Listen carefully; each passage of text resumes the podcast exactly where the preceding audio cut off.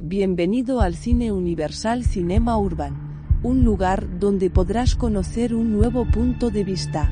Tome asiento que las luces están a punto de apagarse. Empieza la proyección de Cinema Urban.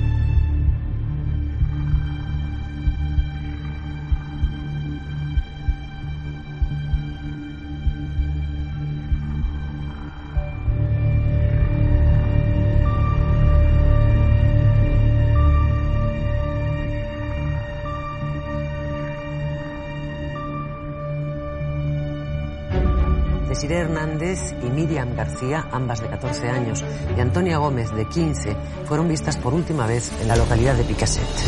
Los cadáveres de tres jóvenes han sido hallados hace unas horas en las cercanías de Valencia. Me quedé en shock porque no esperaba esa noticia. Uno piensa que he hecho yo en esta vida para merecer esto. Alcácer ha amanecido hoy pidiendo justicia. Fue una auténtica locura. Todo el pueblo se convierte en un plató. Los medios están usando el dolor. Se han producido dos detenciones. Era una persona muy fría. Todos le teníamos miedo. Las investigaciones policiales parecen estar estancadas. El secreto mejor guardado en este país era el sumario Alcácer. Las familias no quieren que se celebre el juicio. El juicio es la clave de todo. Te vamos a condenar. Los medios se alimentan de esto, como si hubiera una versión oficial y una versión que no se quiere investigar. Como fiscal no he visto nunca una cosa como esta. Están imputando algo. Estaba de acuerdo en la causa de la muerte. Póngase de pie el acusado. El tribunal ha dictado sentencia. En mayo, y se va a juzgar a Miguel Ricard. Para él se piden más de 200 años de cárcel. El juicio empezará, pero habrá sin duda un gran ausente, Antonio Anglés, al que se considera el autor principal de las muertes de Miriam, Toñi y Desire. Fiscal y acusación piden para Miguel Ricard entre 206 y 245 años de prisión por su presunta participación en el triple crimen que acabó con las vidas de Miriam, Toñi y Desiré en noviembre de 1992. Las tres fueron secuestradas cuando iban a una discoteca de Picassent, en Valencia. Sus cuerpos fueron encontrados semienterrados en la partida de la Romana y con evidencias de malos tratos y repetidas violaciones por unos apicultores en enero de 1993.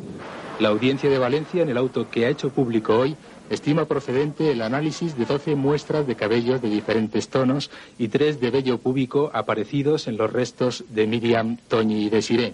Tengo que valorar positivamente la decisión de la audiencia. Solo, solo una tristeza. En enero de 1996 pedí lo mismo que la Asociación Clara Campoamor pidió las mismas pruebas que ha pedido eh, hace unos meses y hoy, después de un año y pico, pues la audiencia al final nos da la razón. La asociación que ejerce la acción popular en el caso Alcácer mantiene que estos análisis podrán demostrar si presumiblemente Miguel Ricard y el huido Antonio Anglés actuaron solos o pudo haber otros cómplices en los hechos que se les imputan. Muy buenas a todas y a todos y bienvenidos un día más a Cinema Urban, tu podcast de cine independiente.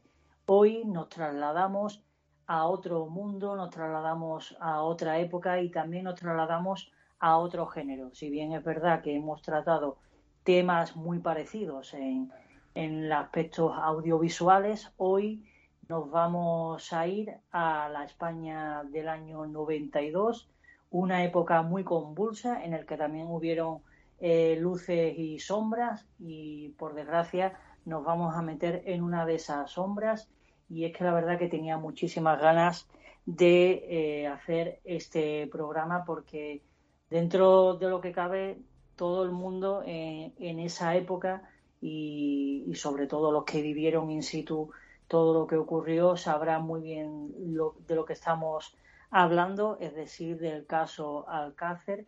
Y para ello tengo al otro lado de la línea pues a todo un experto que sin duda recomiendo muchísimo su, su plataforma, su podcast y también pues su canal de YouTube, eh, Manu del Rincón del Disidente, que le vamos a dar la bienvenida. Muy buenas, Manu. Hola Javier, buenas tardes. Eh, un, un, auténtico placer estar en tu, en tu programa y muchísimas gracias por contar conmigo.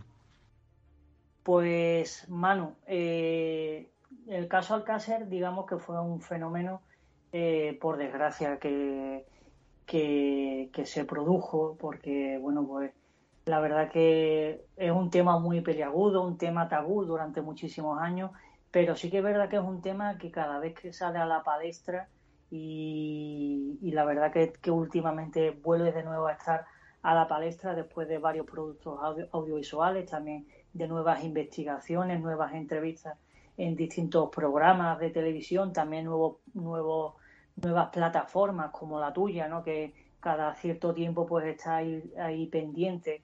Y la verdad que te rodeas de grandes expertos y, y de la materia y por lo tanto qué mejor manera de, de bueno pues de alguna manera sacar algo en claro eh, si es que se puede sacar porque obviamente no, no va a ser así.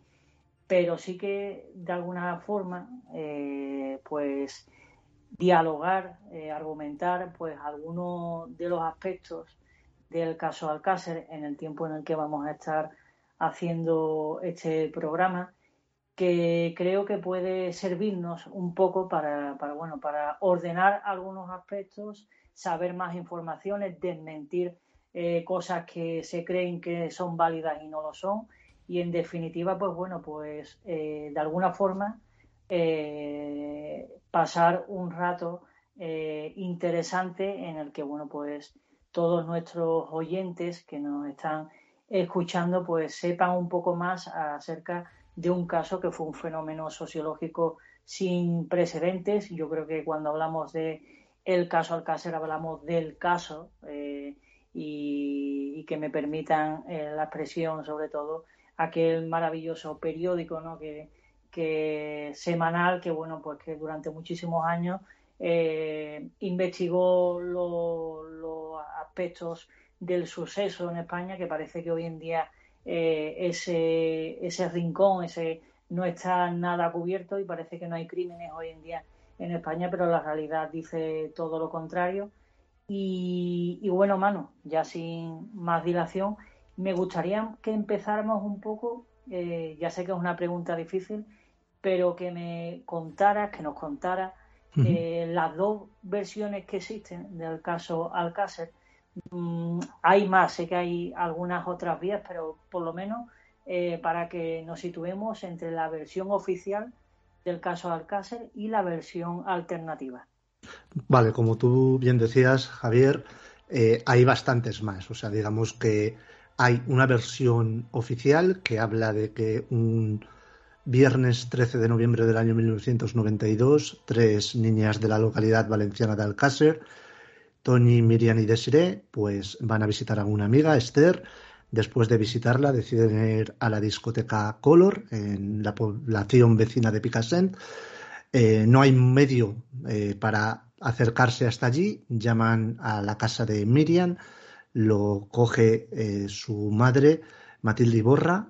Miriam pide por favor que a ver si Fernando García, su padre, las puede acercar hasta Picassent y eh, su madre dice que no, que Fernando está enfermo y que no puede acercarlas y que se olviden de ir a la discoteca Color en, esta, en ese día. ¿no? Ellas deciden hacer autostop y hay una pareja eh, que son eh, Francisco José Herbás y su novia por aquel entonces Mariluz, que las acercan, según esta versión oficial, hasta la gasolinera Mari de Picassent allí eh, las tienen que dejar porque el coche de, este, de esta persona está dañado, tiene un problema, una avería, y lo van a llevar al taller y ellas deciden ir a pata hasta la discoteca Color. Al parecer, eh, cuando les queda pues, menos de un kilómetro para llegar dentro de la misma población de Picassent, deciden hacer autostop y allí las recoge un coche pequeño y blanco en el cual se supone que van Antonio Anglés y Miguel Ricard, los cuales deciden eh, no llevarlas a la discoteca Color, sino a una caseta abandonada en un término que ronda el pantano de Tous, que es la caseta de la Romana, donde las torturan, violan y vejan durante toda la noche y al día siguiente deciden eh, pues asesinarlas con un tiro en la cabeza cerca de una fosa donde las entierran y 75 días después pues aparecen eh, los cuerpos cuando dos apicultores Javier, eh, perdón, Gabriel Aquino y José Sala pues encuentran de forma fortuita la mano de uno de los cadáveres asomando desde la tierra. Eso sería la versión oficial. Eh, en ese impasse de 75 días tenemos pues eh, una búsqueda de estas tres niñas a nivel nacional e internacional sin precedentes. Prácticamente a diario había algún eh, algún programa, ya sea quién sabe dónde, en televisión española con Paco Lobatón, o ya sea también quizás pues de tú a tú con Nieves Herrero en Antena 3, que acababa de empezar eh, la andadura en las televisiones eh, privadas, tanto Antena 3 como Telecinco, y bueno, hasta el punto pues en el que jugadores de fútbol como en su momento Maradona o también pues eh, el propio presidente del gobierno Felipe González invita a la noche de Nochebuena o la mañana perdón de, de la noche de Nochebuena al Palacio de la Moncloa para dar más visibilidad a la búsqueda de, de Tony Millán y de Seré. Y luego tendríamos la versión quizás más famosa, eh, alternativa, conspiranoica, que es que desde un primer momento se duda de que Antonio Anglés, ese supuesto superasesino que jamás fue capturado y que huye eh, a través de toda la geografía española hasta llegar a, Portugal y de ahí monta en un barco hasta las costas de Irlanda, donde finalmente se le pierde la pista, y Miguel Ricard, su compañero de fechorías, que es capturado en, la, en el, propio día 27 de, de enero de 1993, pues o no tienen participación o son unos cabezas de turcos y hay un trasfondo de una serie de personas pudientes y personas eh, poderosas de, gran influencia social, económica y política en este país que se dedican a organizar fiestas, eh, digamos, subidas de tono que acaban con la tortura, violación y asesinato de niñas que estas se verían eh, grabadas en películas SNAF y que estas películas luego se usarían pues para chantajear a políticos, a empresarios en una especie de pacto de Estado en el cual pues estas fiestas se seguirían produciendo y sirven para, eh, digamos, conformar el tablero social y político, incluso económico del país, eh, pues en los años venideros. Claro, es que eh, lo has resumido súper bien, pero es que yo ya de por sí y me mojo y me voy a, mojar a lo largo del programa. Ya de por sí, tanto una versión como otra, eh, hay cosas que no concuerdan porque es verdad que no todas eh, las versiones eh, son perfectas ni mucho menos porque si fueran perfectas no estaríamos hablando de este caso y sin embargo después de 30 años, que por cierto se cumplió hace bien poco y que también recomiendo el programa que hicisteis en tu canal, Manu, eh, así que lo recomiendo para todo el que lo quiera escuchar, pues que tiene el programa de por ese aniversario 30 años de hace un, par de un par de semanas y así que ahí, ahí tiene el podcast y también lo puede eh, ver desde otras plataformas.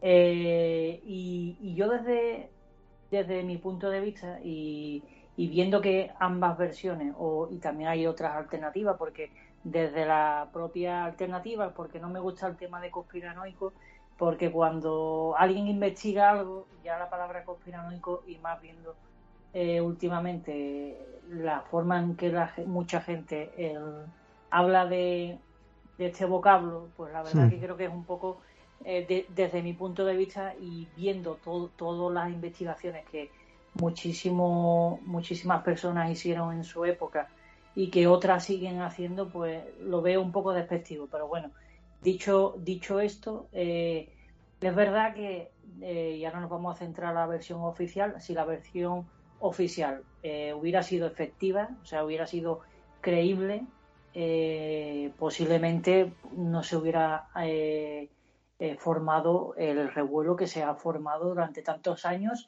y que tú haces ahora una encuesta. Hace poco poníamos, por ejemplo, en mi en la cuenta de, Twitter de Cinema Urban y comentábamos un poco qué os parecía el, digamos, el caso Alcácer, qué opinión tenías de, del caso y la inmensa mayoría pues tiene muchísimas dudas y muy pocos, creo que solo hubo un comentario en el que eh, dentro de lo que cabe y entre comillas pues se creía la, versión oficial que, que, obviamente pues se hizo un juicio y, ahí está la versión hmm. oficial. Pero claro hay tantas dudas y hay tanto tantas sombras en esta versión porque eh, y ya empezamos en el principio. Una de mis dudas Manu eh, sobre todo lo de la discoteca Color no realmente las niñas fueron a esa discoteca porque eh, eh, muchísimas personas creen que no, que, ese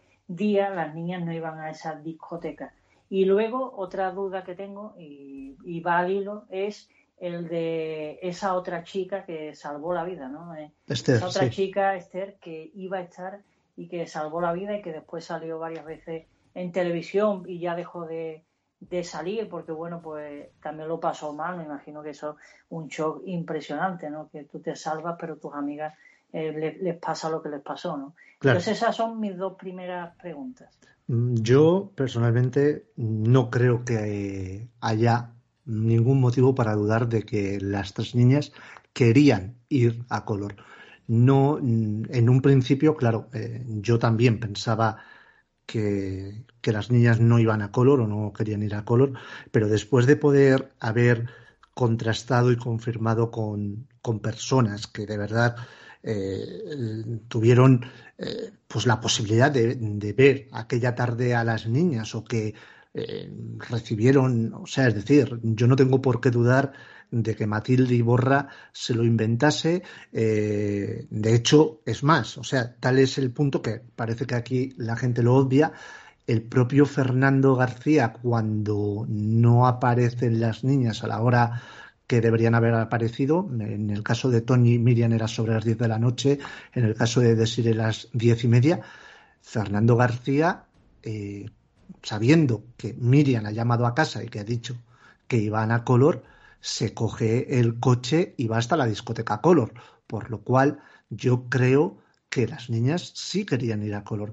Que, el día anterior, eh, Tony, cuando habla con, en la radio, dice que no tiene planes, vale, pero estamos hablando de adolescentes que quizás ellas salen, pasan por, el, por los recreativos ZAS, ven que todos sus amiguitos van a ir finalmente a la fiesta de Color y dicen, leñe, y nos vamos a quedar nosotras tres, vamos a ser las únicas muermas que nos quedamos aquí en Alcácer cuando todo el mundo va a estar en Picassent, pues bueno, vamos a intentar llegar, aunque sea por lo menos para estar una hora o una hora y media en Color. Entonces yo para mí creo que no hay ninguna duda de que las niñas iban a Color. Otra cosa es si llegan a Picassent o cómo o quién es la persona que eh, determina al final el que va a ser su funesto futuro.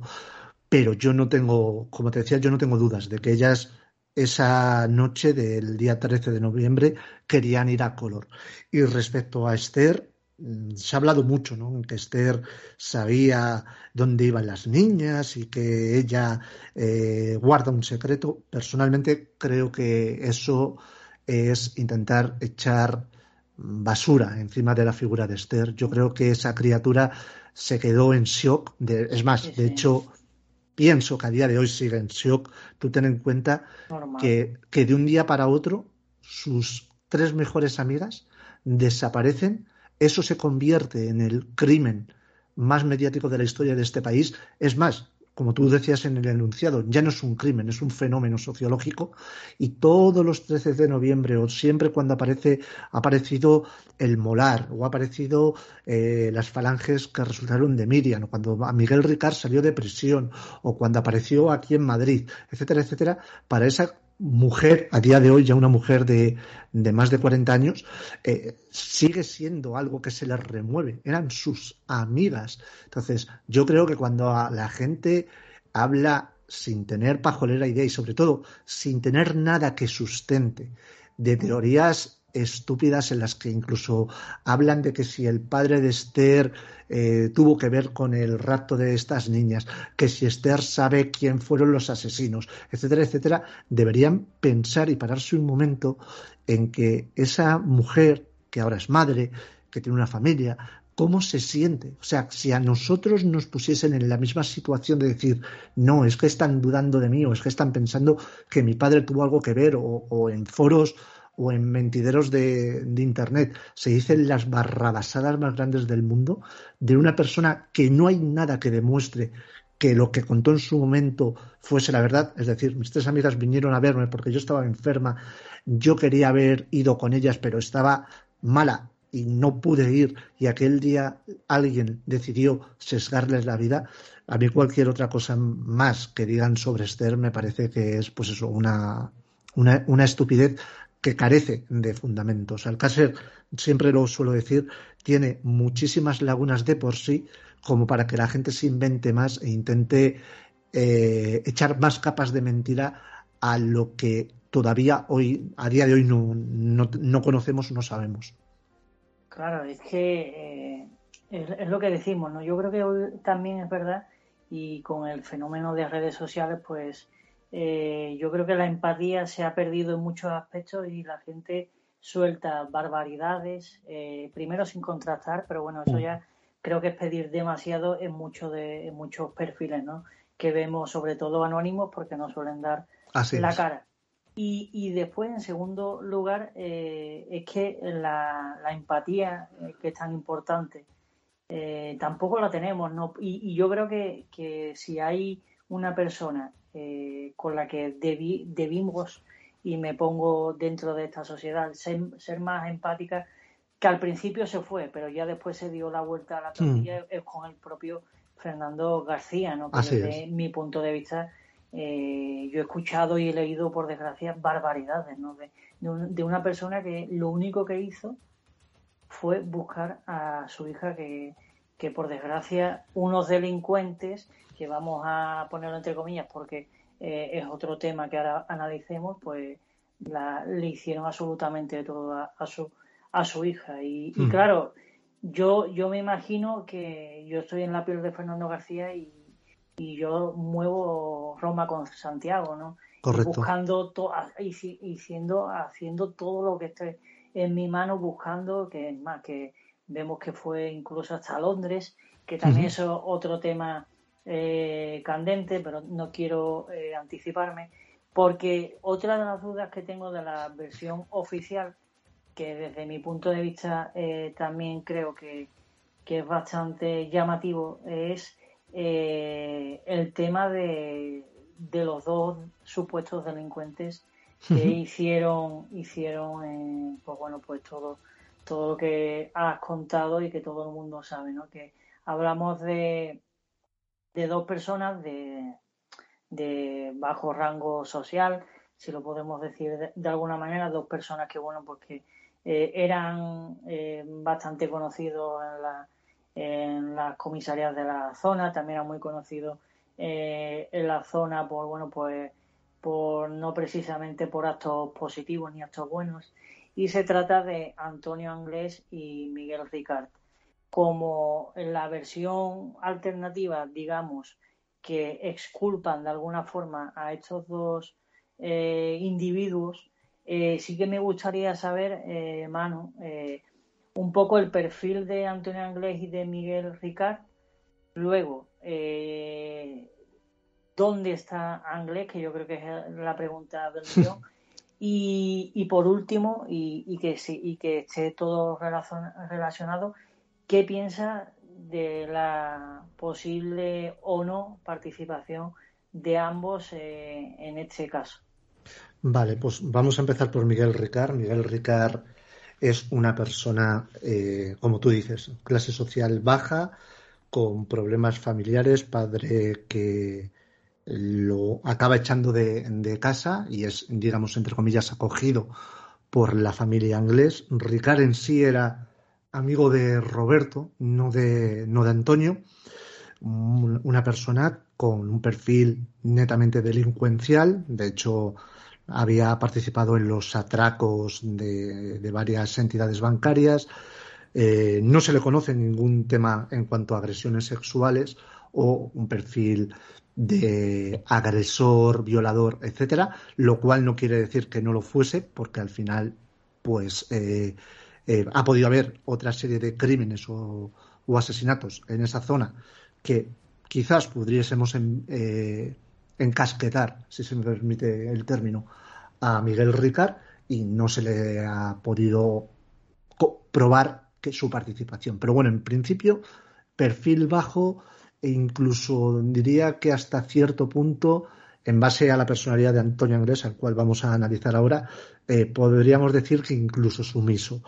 Antonio Anglés eh, era un maltratador familiar, era una persona extremadamente violenta, no era, eh, o sea, no era alguien con el que te gustaría cruzarte en la calle, pero mm, tampoco parece que fuese un maltratador o violador eh, a priori. De hecho, mm, queda bastante patente cuanto menos su bisexualidad y posiblemente su homosexualidad. Es una persona que se dedicaba al trapicheo de, droga, eh, pero él en teoría no consumía eh, simplemente lo hacía como una forma de, escalar a nivel social, porque era una persona inculta, hay alguna que otra carta por ahí eh, suya que, bueno, es un, desparrame de faltas de ortografía, eh, errores de sintaxis y, demás. hay que conjuntar a estos dos sujetos, no solo a ellos, a Partera Zafra, al Nano, a Roberto, a Mauricio Anglés y ver la camadilla de eh, delincuentes que operaba pues en la zona de Catadau, de Catarroja, de John Bay, de Alborache, etcétera, etcétera, etcétera. Entonces, ¿podrían haber participado cualquiera de los dos en el crimen? Yo creo que sí. Eh, ahora, ¿eso implica que participasen? No necesariamente. A día de hoy, la única prueba de la participación de ambos es la autoconfesión de Miguel Ricard y en esa autoconfesión que culpabiliza a Antonio Anglés, pero no hay nada, absolutamente nada, a nivel forense, criminalístico o biológico que determina, o sea, que determine, perdón, que Antonio Anglés y Miguel Ricard son los asesinos o violadores o torturadores o enterradores de las tres niñas de Alcácer. Respecto a dónde está Antonio Anglés, pues esa es la preguntísima del millón. Yo pienso que Antonio Anglés lleva muerto bastante tiempo. De hecho, yo soy partidario, y esto es una opinión mía propia personal, de que Antonio Anglés no llegó a Portugal, ni mucho menos subió en el barco, ni mucho menos llegó a las costas de Irlanda. Yo creo que Antonio Anglés realmente, poco más allá de Minglanilla o Graja de Iniesta, Antonio Anglés está, está muerto, y más que muerto. Y yo sostengo la teoría, que vuelvo a repetir, es mi teoría, eh, en base a lo que yo he podido indagar, investigar, de que es precisamente Miguel Ricard y algún que otro miembro de la familia Anglés quien quiere encasquetar a Antonio Anglés el crimen de Alcácer para así poder quitarse de en medio, pues lo que digo, a un maltratador, a un abusador y alguien que les hacía pasar cada día de su vida como un auténtico infierno. Y tenían la, la, el, o sea, el elemento perfecto a la persona con la cual se le asocie con el crimen más atroz, como es la el rapto, tortura, violación, asesinato de tres niñas inocentes, a ese sujeto la policía o la Guardia Civil no le iba a dar el alto de buenas modas, o sea, perdón, de buenos modos. Posiblemente dispararían y luego preguntarían, lo cual tampoco era muy extraño en, dentro de las fuerzas de seguridad del Estado en, aquel momento, ¿no? Entonces, yo creo que Antonio Anglés a día de hoy está muerto y más que muerto y que jamás salió de, la península ibérica. Pero repito, es mi opinión personal. Yo también creo eh, esa teoría, eh, sobre todo, y, y ciñéndome a, a, los propios hechos, ¿no? Los hechos era que Antonio Anglés eh, había sido detenido más de una treintena de veces, ¿no? O sea, no puede ser que una persona que lo han detenido más de 30 veces, por lo tanto, es una persona muy fácil de poder capturar, que de buenas a primera tenga a toda España eh, en un cerco buscándolo y que se pueda escapar. Eso yo lo veo totalmente imposible, como también las teorías de que se fue a Irlanda. O sea, eh, tampoco creo que, sinceramente, es que es por simplemente por, por, lógica, desde mi punto de vista, que sí que es verdad que dentro de la lógica del caso Alcácer, el caso de por sí, eh, la lógica también brilla por su ausencia en muchos aspectos, sobre todo si nos eh, centramos en la versión oficial. Es que fíjate, Javier, fíjate, Javier, que te quería, perdona que te corte, te quería comentar. Es que si estamos hablando de un digamos, eh, delincuente de, de, bajo perfil de una zona muy concreta, o sea, una población relativamente pequeña de la comunidad valenciana, que es capaz de vacilar a todas las fuerzas de seguridad del Estado de este país, que lo estaban buscando de forma activa, y no estamos hablando de hacer un trayecto de 100 kilómetros ni 200, no, no, desde Valencia hasta, hasta Portugal, cruzando toda la península ibérica, yo creo que dejaría muy mal, en muy mal lugar a nuestras fuerzas de seguridad del Estado. Y estábamos hablando de fuerzas de seguridad del Estado que estaban acostumbradas a la lucha antiterrorista, porque estábamos en la época de los años de, plomo de, ETA, y que eran capaces de capturar a terroristas entrenados y sobre todo con eh, fondos y con eh, sustentos para hacer una huida. Antonio Anglés no tenía un comando operativo que le ayudase, no tenía eh, alguien que le ocultase. Eh, en esa huida que nos cuentan es él solo y nadie, absolutamente nadie, jamás es capaz de, detenerlo. No, no sé, a mí cuanto menos me resulta llamativo. Que yo con esto no quiero decir que no pudiese ser, que podría ser, pero bueno, he visto cuentos de ficción más, más eh, creíbles que, la huida de Antonio Anglés. Sí, sobre todo ahora que está tan de moda eh, eh Spiderman, ¿no? El, hecho del tejado, que mm. bueno, que, es verdad que eso se ha desmentido y que creo que en el sumario no, no, no, estaba, pero Netflix, por ejemplo, con el documental lo, lo, metió sin saber, yo tampoco entendí yo eh, que lo metiera cuando se sabe perfectamente que era totalmente imposible y que y demás, ¿no? Porque es que era totalmente imposible.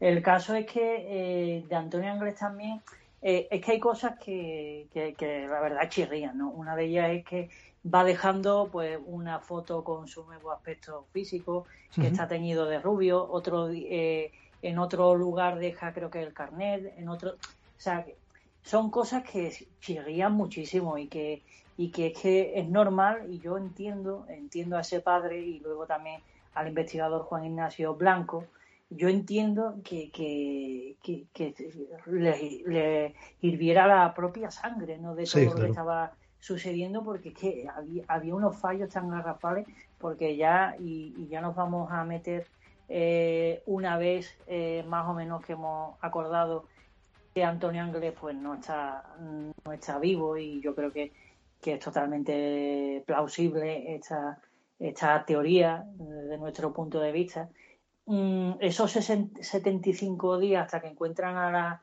a, las niñas, eh, se ha hablado de muchísimas cosas. Se ha hablado, por ejemplo, de, que bueno que las niñas no murieron eh, cuando dice la versión oficial, según la versión alternativa. Se ha hablado de que mm, las niñas la llevaron eh, a varios lugares y el último fue fue pues bueno pues eh, un lugar recóndito no que es casi muy complicado que, dos personas solas puedan llevar hasta a tres cadáveres no de, tres niñas a ese lugar que las puedan enterrar y que se dejen también por desgracia porque es que es macabro eh, una mano no sin, sin enterrar que, que hay gente y hay expertos de la versión oficial que hablan que bueno que con las lluvias y demás, pues el suelo puede hacer que, que se que digamos eh, ese suelo pues eh, de tierra pues de alguna forma se arañe, se bifurque y que bueno que eso cree que se levante eh, una de, las extremidades de una de las niñas y que bueno que la encontraran en ese momento que a mí otra de las cosas que me chirrían eh, es que qué casualidad que el, el, único entre comillas el único padre que más ruido hacía que más lo buscaba que cada día se, se hablaba de, del caso sobre todo gracias a él y a sus intervenciones qué casualidad que se lo llevaran a Londres eh, y que en ese preciso instante se encontraran a, las niñas. Eso también es otro tema eh, que, me, que me chirría mucho y, y esta era mi siguiente pregunta, acompañado con la autopsia, ¿no? de, con lo que hacen, con, cómo llevan a cabo pues la, eh, el, el, encuentro de, de, esas niñas y luego la autopsia que también es muy controvertido, ¿no? Sí, es, es, controvertida. Por lo menos, bueno, ahí hay elementos controvertidos, ¿no? Sobre todo el eh, fotógrafo, ¿no? Que yo creo que, que con el carrete, ¿no? Que, sí, es uno de los hechos más que, que hoy en día pues chirrían muchísimo y no sé. Yo lo del tema del fotógrafo no quiero darle más, más vueltas porque parece que tengo algo eh, personal contra, contra Vicente Rivas y Dios me salve de, de ello, ¿no? Lo que pasa es que yo entiendo que si tú llevas a un fotógrafo con una cámara de hacer fotos, es para hacer fotos. O sea, no. Si llevas a un cocinero con una sartén, no le llevas para que juegue al fútbol o para que toque la guitarra, le llevas para que haga la cena o la comida. Pues si llevas a una persona, a un fotógrafo, con su cámara de fotos, lo suyo es que haga fotos. Y de hecho, eh, luego también en algún momento decían, no, bueno, es que, eh, claro, era de la unidad de delitos económicos y no estaba eh, preparado para, hacer las fotografías concretas de un levantamiento de cadáveres. Pero hablando con guardias civiles de la época, hablando con Félix Ríos, que de hecho eh, hizo sus prácticas en la Policía Judicial de la Guardia Civil, pues eh, comentan que la preparación de los guardias civiles era la misma en todos los casos, por lo cual daba, es, es, indiferente el hecho de que estuviese en la unidad de delitos económicos o en la de, contra las, eh, o sea, en la de las personas o en la de tráfico. Eh, la, la formación era, era la, misma, ¿no? En cuanto si las niñas no mueren 70, eh, o sea, mueren precisamente la noche del 13 al 14 de, noviembre, pues no hay ninguna certeza, no se puede descartar, pero tampoco se puede afirmar. ¿Por qué? Porque la especificación que hacen los seis médicos forenses de Valencia es que la data de la muerte es compatible con el estado de, de los cuerpos. Claro, sí, pero es también compatible con llevar 90 días o llevar 50. Entonces, eh, es bastante ambiguo y complejo el hecho de que se pueda datar. Sí que parece que les sorprende hasta cierto punto la buena conservación de los cuerpos, sobre todo de cintura para abajo. Eso... Y sobre todo, y sobre todo que esto lo hablan tanto Fernando como Juan Ignacio, eh, hablaban del tema de la sangre, ¿no? que también es un hecho que es prácticamente imposible ¿no? que se conserve, que se pueda extraer sangre. Esto me gustaría que, si eh, pudieras aclararlo. Sí, vamos a ver. Lo, primero, y yo reconozco que en nuestros primeros programas pudimos cometer el error, lo que hay en el corazón de Miriam no es sangre, es líquido hemático. Es un líquido que se conforma del tema del plasma sanguíneo, también parte de sangre, etcétera, etcétera, etcétera. ¿Es factible que un cadáver que lleva 75 días tenga sangre en, su cuerpo? O bueno, en este caso líquido hemático. Sí. De hecho, se ha llegado a encontrar cuerpos de hasta dos años con sangre. Todo depende de sus eh, características o su modo de conservación. Un cadáver que, por ejemplo, vamos a poner por ejemplo, queda congelado, no estoy diciendo en este caso que las niñas de Alcácer fuesen congeladas, pero queda congelado eh, si luego aparece o lo encuentran a los dos años, posiblemente su cuerpo siga teniendo sangre o líquido hemático. O sea, no es algo, no es algo imposible que el cadáver de Miriam en este caso tuviese líquido hemático. Sí que parece más complejo otro dato, que es el tema de la vesícula biliar. Sí que se habla en tratados de, sobre todo de, medicina forense, que la vesícula biliar es uno de los órganos que antes eh, entran en proceso de putrefacción y desaparecen. Y en el caso de Miriam, parece ser, según la autopsia, que la mantendría. Podría también deberse que, debido a las bajas temperaturas, su cuerpo la conservó, sí, pero parece bastante más difícil, sobre todo en, consonancia con los otros dos cadáveres que no la tienen. Todo esto hace pensar que las niñas eh, no fallecen en la fecha en la que, en la que desaparecen, ¿no? También el hecho de que haya distintos tipos de tierra, el hecho de la ausencia de livideces calavéricas, incluso eh, algunas declaraciones del doctor Frontela o incluso a eh, Ricardo Ortega, que es un prestigioso antropólogo forense, al cual nosotros entrevistamos y de hecho ahora está colaborando con la Asociación LASMI, eh, en esa pregunta nos comentó que parecía, parecía sin ser un gran especialista en, el tema de, en el tema de, de calavéricas, pero que parecía que los cuerpos por lo menos habían estado en dos sitios diferentes. Yo también sigo pensando que los cuerpos están por lo menos en dos, quizás tres sitios, contando la, fosa de la fosa de la romana. Respecto a lo que comentabas de Fernando García en Londres, pues bueno, eh, una casualidad podría ser. Lo que pasa es que yo suelo pensar que las casualidades no existen y es, y es mucha casualidad que el día que aparecen los cuerpos, Fernando García esté a miles de kilómetros de, de Alcácer. ¿Qué es posible? Sí, claro, sí, por posible puede ser todo, pero no deja de ser llamativo. Respecto a lo que comentabas, eh, Javier, de la mano, yo creo que lo del tema de la mano no es por las lluvias, yo creo que es la acción de alguna alimaña que al oler un cuerpo en estado de putrefacción escarba y saca la, y saca la mano. Y yo jamás, o por lo menos ahora, tengo claro que esa mano no fuese de una de las niñas. Otra cosa es cómo esa mano, o bueno, más que cómo esa mano, es dónde están enterradas esas niñas. Porque cualquier persona que vaya a la, a la fosa de la romana, que está en un altiplano, que está a unos 700 metros eh, de la famosa caseta de la Romana, eh, además con una curva de desnivel de tres niveles, en un camino abrupto. Eh, esa caseta de la Romana, donde según la versión oficial se producen las torturas y violaciones de las niñas, justo en la parte de atrás hay un barranco súper profundo. Y la fosa de la Romana es la zona o la parte donde confluyen todos los caminos y las sendas que hay cerca de, esa zona, justo ahí. Por lo cual, enterrar a las niñas ahí era la forma perfecta para que las niñas apareciesen más pronto que tarde.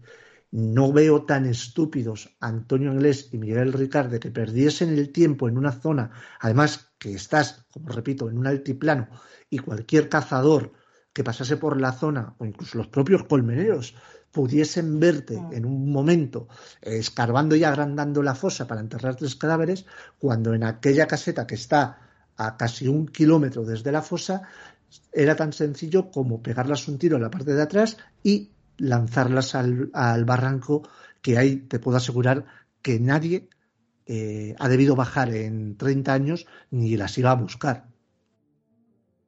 Y sobre todo, eh, Manu, eh el hecho también de, de, ese papelito, ¿no? De esos papelitos también hmm. que, se encontraron, ¿no? Porque es que yo tampoco veo normal que, Antonio Ángeles, por ejemplo, siempre se deja eh, a cada lugar donde va, pues se deja siempre su identificación o algo que lo identifique a él o a su familia.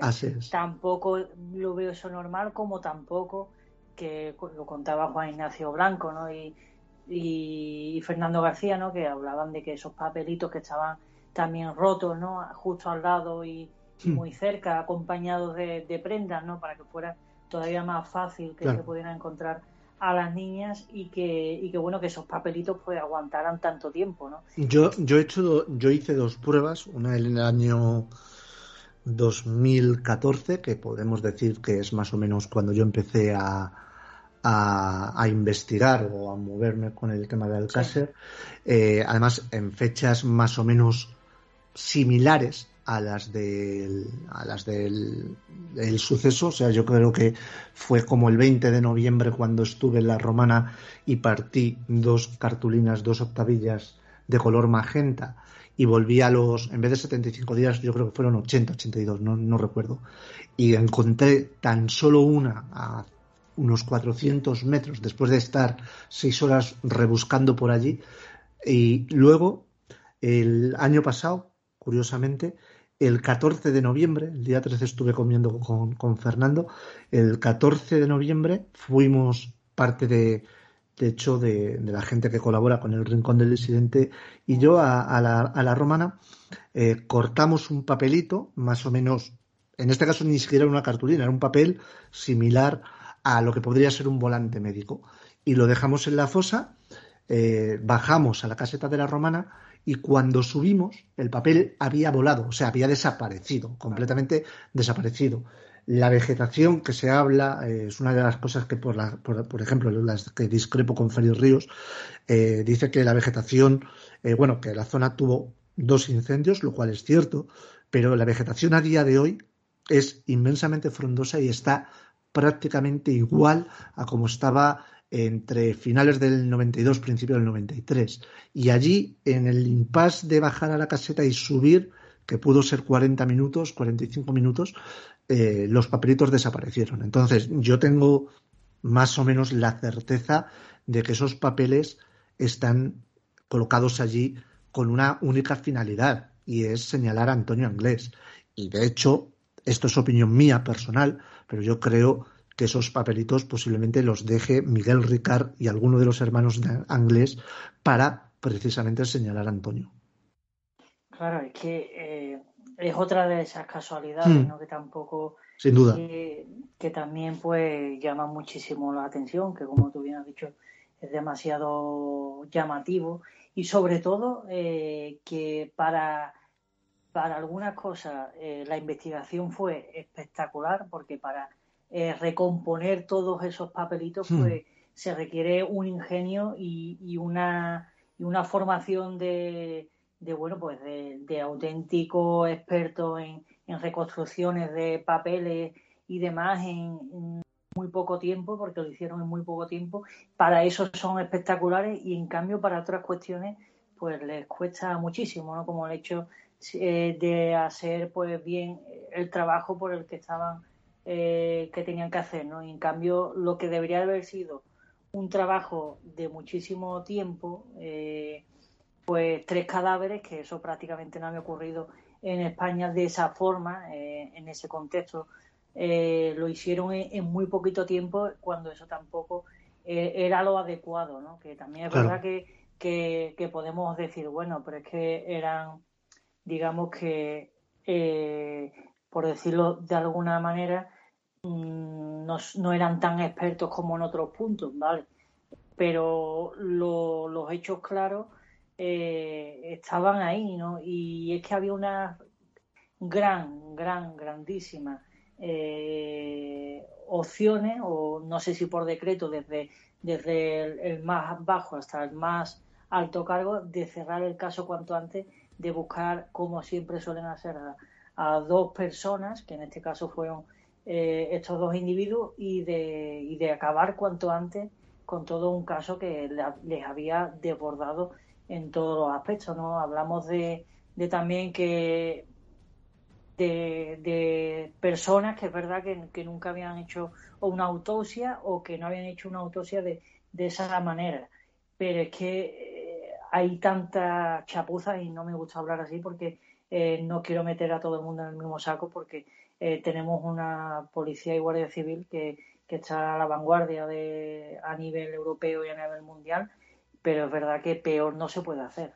Claro, tú ten, en cuenta una cosa, y en esto se lo le copio el razonamiento a, mi buen amigo Paco Emilio.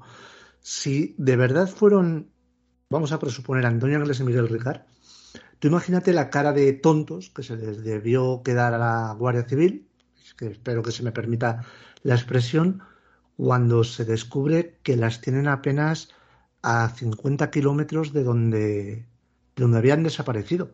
Entonces, claro, eh, es como, macho, habéis dado vueltas por toda España, se ha usado eh, eh, todos los medios posibles, incluso la recién inaugurada Unidad Central Operativa, la famosa UCO, se implica en intentar ayudar para buscar a las tres niñas de Alcácer y estaban ahí, estaban prácticamente a la vuelta de la esquina. Entonces, claro, yo entiendo que eso para ciertos mandos, eh, para la propia fiscalía, el Ministerio Fiscal, etcétera, etcétera, era como una especie de esto tenemos que arreglarlo como sea y demostrar que somos ultra efectivos porque si no vamos a quedar como, vamos, fatal, vamos a quedar fatal. Me gustaría y yo creo que es importante eh, reseñarlo. Hablando, antes se me, ha, olvidado, con el tema de las teorías alternativas y oficiales. Eh, se cree, por creencia popular, que la teoría alternativa es a raíz de la aparición de, Juan Ignacio Blanco y Fernando García en el Mississippi y, tal. No, no es así. Eh, es quizás eso lo que hizo fue darle visibilidad, pero el propio Fernando, desde que a las niñas las entierran, eh, empieza a recibir información de cosas que no cuadran, no, no están, eh, no son lógicas. Además, bueno, el propio Fernando lo dice, que él estando las niñas de cuerpo presente en el ayuntamiento de Alcácer, un, guardia civil, un miembro de, la UCO, le dice, Fernando pide una segunda autopsia, que aquí hay cosas que no cuadran y a esto le quiere dar carpetazo, le quieren dar carpetazo. Entonces, todo eso a Fernando durante esos tres años hasta que aparecen eh, Juan Ignacio Blanco y Paco Emilio allí en Alcácer, eh, le, le está llegando un notorio y constante goteo de información sobre que hay cosas que no cuadran respecto a la autoría de que fuesen Antonio Anglés y Miguel Ricard. Eh, una vez está ya todo y es un programa masivo y se convierte en líder de audiencia del Mississippi, yo puedo llegar a entender que haya un trasfondo de decir, bueno, vamos a dar una vuelta más de tuerca para que las audiencias suban pero en esos tres años nadie tenía una, eh, una visión, ¿no? Una, eh, un plan maestro de que un buen día Pepe Navarro va a, llegar a Telecinco y va a decirle al director de la cadena eh, vengo a presentar un night show como los que había en Estados Unidos y además vamos a coger el crimen que conmocionó a España hace tres años y de aquí al juicio lo vamos a hacer de tal forma que esto va a ser un, una gallinita de los huevos de, oro para las audiencias y los beneficios por publicidad. Eh, me parecería muy osado pensar que alguien tres años antes ya tenía ese plan maestro en la cabeza, por lo cual yo creo que es importante recalcar que a Fernando desde prácticamente el momento uno le empiezan a llegar informaciones de que hay cosas que no, que no cuadran. Claro, es que eh, él mismo lo dice, ¿no, Juan? Eh, Fernando García lo, lo, dice, ¿no? Que hasta mi propio abogado quiere cerrar el caso y quiere cerrar el sumario, ¿no? Claro, es que es por lo que decimos y por lo que yo creo que, que el caso Alcácer sigue estando vivo, ¿no? Sigue estando más vivo que nunca porque es que eh, la versión oficial tiene tantos agujeros por los que cualquier persona puede entrar y darse cuenta que hay cosas que no cuadran, hay cosas que no están eh, correctas hechas, hay demasiada rapidez en el aspecto de querer cerrar el caso de muy mala manera y sobre todo la importancia que tenía y, y claro, entonces es normal que la otra versión pues crezca, que también, eh, y te digo, eh, hay cosas de la versión alternativa que ya estamos desmintiendo por, sí, sí, en muchos aspectos, porque eh, obviamente tiene muchísimos fallos, porque si la versión alternativa fuera tan perfecta, pues obviamente no creo que la justicia, y espero no equivocarme,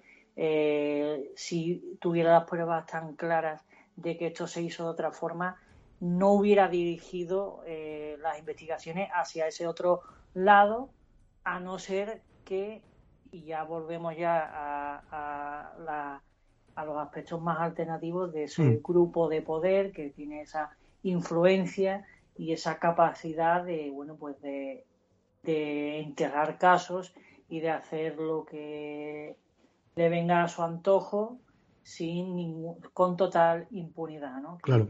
Que, claro, que también es cierto y, y, si te cualquier persona que busque ahora desaparecido en España eh, desaparecen muchísimas personas al día, muchísimas personas al año que por eh, cualquier eh, forma que nadie sabe desaparecen y es como si se lo tragara la tierra y no vuelven a, aparecer. Y, es verdad que esos casos están ahí. Y, y, qué ocurren en esos casos? Pues no lo sabemos. Es algo que, que, siempre está ahí. Y claro, es verdad que también hay gente que por desgracia utiliza este tipo de argumentos para crear su propia conspiración, tener su, su oportunidad de, de, crecer, de que la gente lo visualice y que a partir de ahí, pues bueno, pues haga una, una carrera, ¿no? Que por desgracia.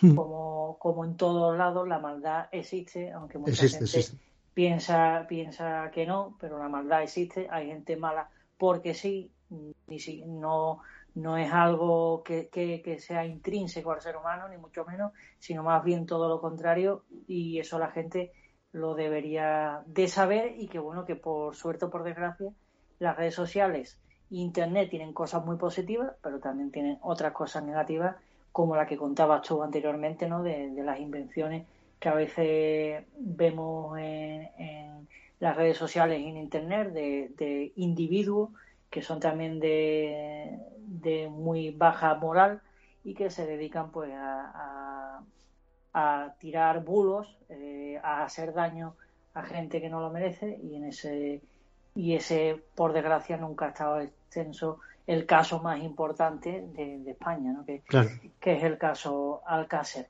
Yo, Manu, mm, me gustaría, eh, una vez eh, observado sobre todo la parte oficial, pero también comentando la, la versión alternativa y de ahí que la hemos, la hemos comparado eh, ambas versiones, me gustaría que me dijeras, si, si te puedes mojar, qué crees que realmente ocurrió.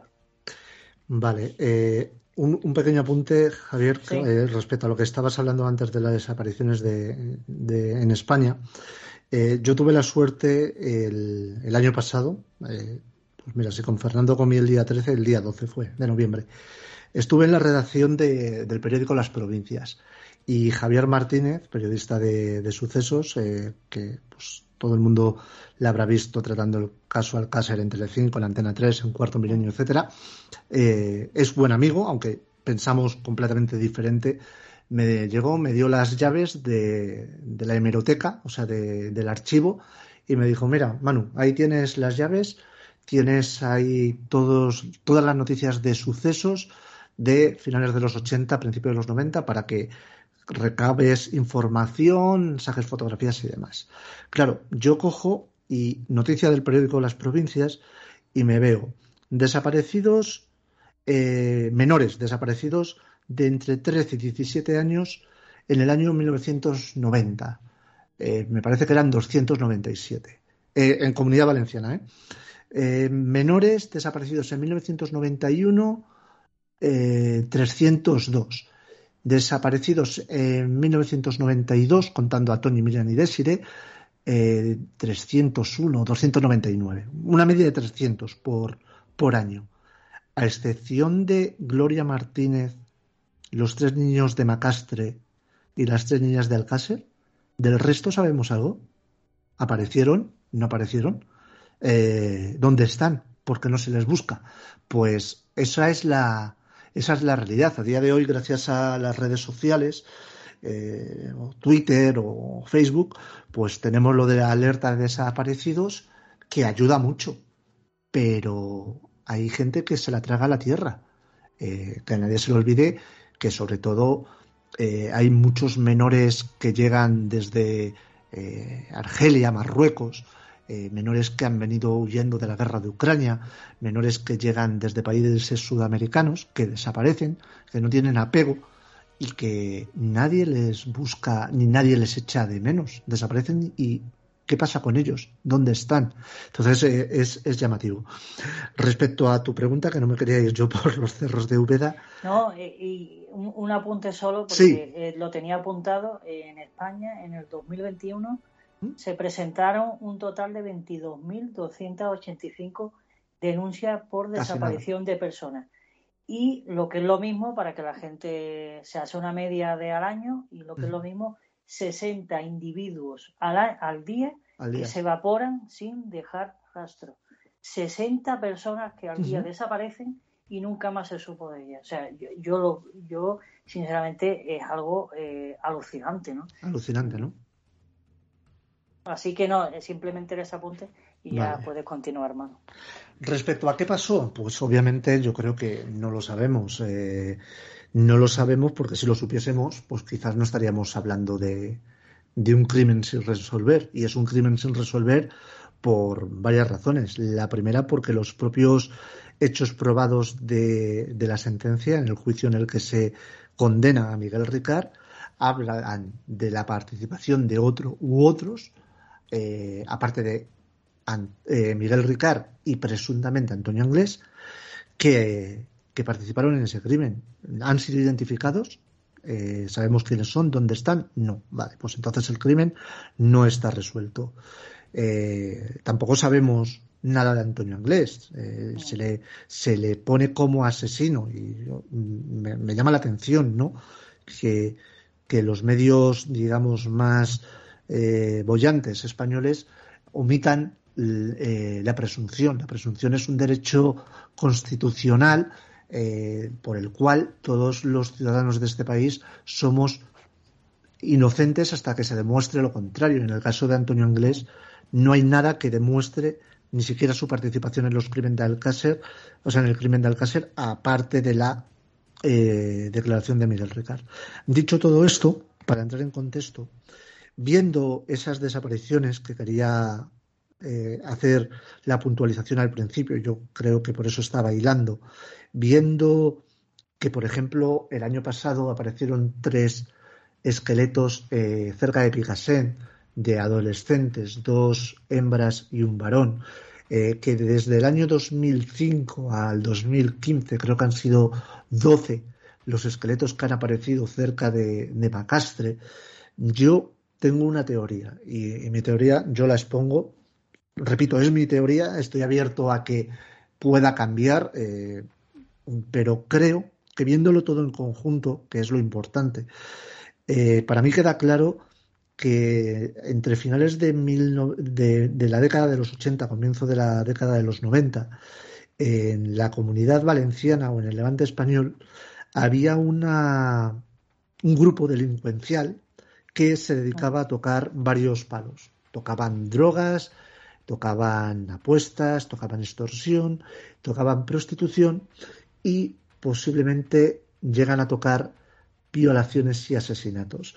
Esto hay que entrar en contexto eh, porque no es, no estoy diciendo que sea en Alcácer, pero es, es de, de repercusión pública y, notoria el hecho de que pongo el caso de Jeffrey Epstein o de Billy Saville, eh, eh, perdón, Jimmy Saville, dos personas de, digamos, alto standing que cogían, que cogían y usaban eh, una red de sobornos sexuales para conseguir escalar a, nivel social. Bueno, pues podemos pensar que hay una serie de personas que no tienen que ser un ministro o el rey de España o un banquero pudiente, pero sí puede ser alguien que eh, tenga un vicio de irse de prostitutas y que en ese momento que aparece una enfermedad tan terrible como el SIDA, quiere seguir disfrutando del sexo o sexo extremo y para ello, y teniendo dinero para pagarlo, encargue a una serie de machacas el hecho de, oiga, pues tráigame personas que a nadie le van a, eh, nadie las va a buscar más allá de un par de días por la comarca y luego si desaparecen pues se puede pensar que es que se han venido a Madrid o a Barcelona en busca de una vida mejor. ¿Qué sucede? Que yo creo que esto cada vez va más en aumento y el problema es que en vez de coger, o sea, yo, yo tengo claro, y eso sí que lo tengo claro, que lo que iba a pasar el 13 de noviembre de 1992 iba a pasar con Tony Miriam y Desiree, con Miriam Esther, con Tony y Desiree o con Pepita, Fernandita y Julita. Aquello iba a pasar. Alguien quería aquella noche tener una noche de juerga extrema. Y el problema creo que es que por descuido por eh, no sé si eh, se les echa eh, encima la hora o lo que sea, cogen a tres niñas a las cuales sus padres sí que les importaban. Y además cometen el error, que para mí, yo esto lo hablo con Fernando muchas veces y yo lo tengo clarísimo, cometen el error de llevarse a Miriam. Fernando García era un empresario de éxito, un empresario multimillonario, con una empresa que facturaba mil millones de pesetas al año. Era eh, un negocio, mucho, mucho, dinero en la época. Eh, vamos a ver, estamos hablando de una persona que se podía permitir sin problema eh, gastar lo indecible en intentar encontrar a su hija. Y ahí está el problema.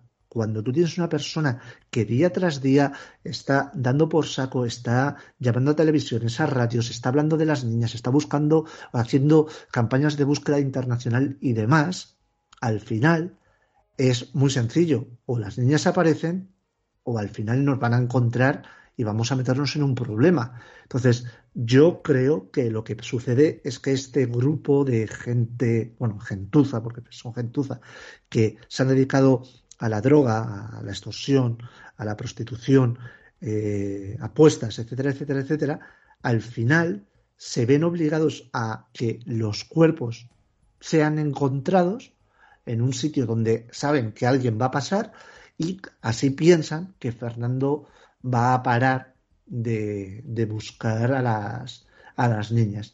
Si a eso le sumas eh, que de repente tienes a Miguel Ricard y el otro, porque Miguel Ricard canta, es Antonio Anglés, una persona que se da la fuga y nunca más, nadie jamás lo ha visto, pues tienes la ecuación perfecta. Claro, es que eh, y se me han puesto los pelos de punta porque eh, sinceramente me creo más lo que acabas de exponer que la versión oficial. Y, se me ponen los, pelos de punta porque es más factible y lo veo más probable que, lo que nos contaron de dos personas que desde mi punto de vista tampoco creo que fueran válidos para los dos machacas que fueran que secuestraran a, los, a, niñas y, se la, y las trasladaran. Tampoco veo que, sean personas profesionales en ese sentido para que lo hagan. Como tampoco veo, y, es otra de las cosas que también quería apuntar, eh, por, bueno, por los conocimientos y por las investigaciones que, que, he realizado a lo largo de, bueno, de mis investigaciones en otros casos y demás, y hablando con a veces forenses y, y criminólogos y, uno de los temas que, pasa de soslayo por, el, por uno de los aspectos es el aspecto de la necrofilia. Eh, el perfil de una persona que, sea necrófilo es un perfil muy, muy, muy, muy particular, muy, muy raro. Un perfil que, por suerte, eh, lo sufren muy pocas personas en el mundo porque es una patología eh, que requiere una serie de características que en la mayoría de los casos eh, se notan muchísimo que ni Miguel Ricard ni Antonio Anglés eh, lo tenían, tenían ninguna de, estas de estos rasgos característicos. Lo, que pasa, Javi, Javier, hay, hay una, una, cuestión. ¿Estamos seguros de que hubo necrofilia con los cadáveres? Claro, es que eso es lo que, eh, eh, esa era mi pregunta, porque al hilo de, de que es tan complicado hmm. este tema, porque de, de verdad que, que, hay muy poquitos casos. Lo que pasa es que a veces las películas, en las series, en las investigaciones, eh, se escucha mucho necrofilia como si fuera algo eh, algo muy común y, por suerte no por es. suerte no lo es. Y, y además que eh, la propia necrofilia, muchas de las personas que sufren esta patología, en muchos de los casos mueren por infecciones, porque hay una, una, serie de bacterias que tienen las personas ya fallecidas que se la pueden transmitir al, ser humano y, y, es que pueden morir en, en muy poquito tiempo. O sea que hablamos de, necrofilia como si fuera. Entonces, claro, mi pregunta es, ¿hubo necrofilia? Yo no, yo no lo tengo claro. En algún momento he podido cometer el error de decirlo, pero no lo tengo claro. Sí que parece que hay una penetración en alguno de los cuerpos eh, con, y se, se ve, eh, una escasa reacción vital. Creo que viene especificado así en, los informes de autopsia, pero no está 100% calificado, o sea, o, comprobado, ¿no? Que hubiese, que hubiese necrofilia. Entonces, ¿cuál es el problema? Eh, que las partes blandas pues se acaban degradando con el paso de los, de los años y quizás con técnicas actuales sí que se podría haber determinado 100% el hecho de si hubo o no hubo necrofilia. Si hubo necrofilia, desde luego estamos hablando de unos participantes que, como tú dices, eh, tienen un perfil psicopático muy, muy, muy determinado. Pero, pero claro, no podemos corroborar o confirmar al 100% que hubo necrofilia. En este caso, por desgracia, los médicos forenses, tanto los seis de Valencia como el doctor Frontela, fueron demasiado ambiguos a la hora de poder confirmar este, este punto. Entonces queda esa, queda esa laguna. Pero, pero vamos, no queda patente en ningún sitio que haya necrofilia. ¿Pudo haberla? Pudo haberla, pero no está especificado como tal.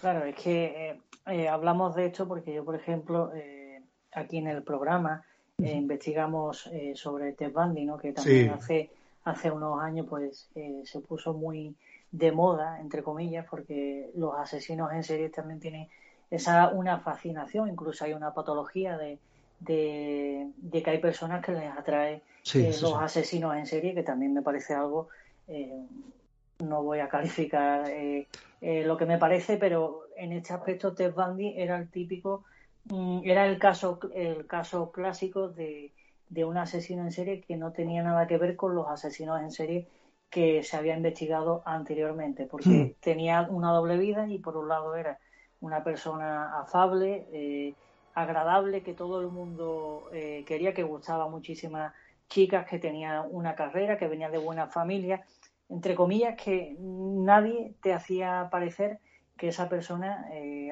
había cometido los mayores actos eh, inmundos que se pueden cometer eh, pues en apenas cuatro años, que es lo que duró su, su, fechoría mm, del 74 al 78 hasta que lo terminan capturando. Y Ted Bundy era un caso clarísimo porque uno de, de su de su modus operandi era la necrofilia y en ese aspecto eh, tienes que ser de una forma muy letal. Y es que, claro, es que cuando, cuando vemos la, parte de Antonio Anglés y, de Miguel Ricard, Miguel Ricard lo descarto automáticamente. Y como de Antonio Anglés hay cosas que se saben y otras que no, mm, de que puede quedar una duda. Pero claro, ya es que volvemos a la ambigüedad de las autopsias y, y, y, de eso, bueno, de la ambigüedad yo creo que es la palabra mágica para eh, describir al profesor Frontera, ¿no?